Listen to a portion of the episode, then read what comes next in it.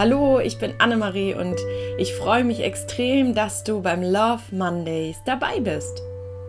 Der Love Mondays soll dich bewusst und relaxed in die Woche führen und dich immer wieder daran erinnern, dass jeder Tag einfach zählt, dass nicht nur der Freitag zählt, nicht nur der Samstag und der Sonntag, sondern dass einfach jeder Tag zählt. Und na klar kann nicht jeder Tag voll ausgekostet werden, das kann ich auch absolut nachvollziehen, aber es soll dich einfach daran erinnern, dass jeder Tag wertvoll ist.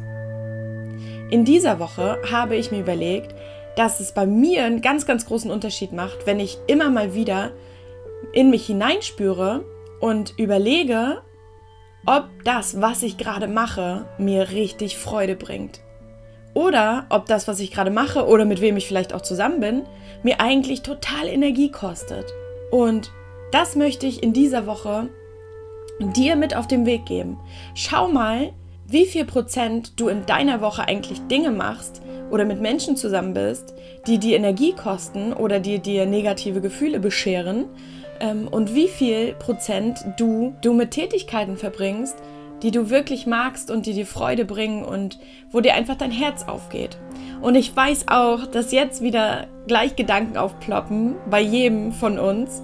Ähm, es kann doch nicht jede Tätigkeit Spaß machen. Manchmal müssen wir Dinge machen, die uns vielleicht einfach keinen Spaß bringen. Das stimme ich total zu. Aber es wäre sehr, sehr förderlich für das eigene Glück und die eigene Erfüllung, wenn ein Großteil der Dinge, die du in deinem Alltag oder in deiner Woche machst, ähm, die dir Freude machen, die dir Spaß bringen. Denn unsere Gefühle sind unser Kompass. So können wir eben rausfinden, sind wir auf dem Weg, der uns ein erfülltes Leben bringt, oder sind wir eben nicht auf dem Weg? Und ich finde das so faszinierend, dass unsere Gefühle uns das zeigen können, dass wenn wir positive Gefühle verspüren, dann sind wir auf dem richtigen Lebensweg sozusagen, weil ich glaube, dass auch jeder von uns ganz, ganz individuell, so wie wir eben auch einfach sind, eine Lebensaufgabe vielleicht auch hat oder ein Weg, wie er eben leben möchte oder leben darf. Und das zeigen uns unsere Gefühle. Und ich finde das so faszinierend.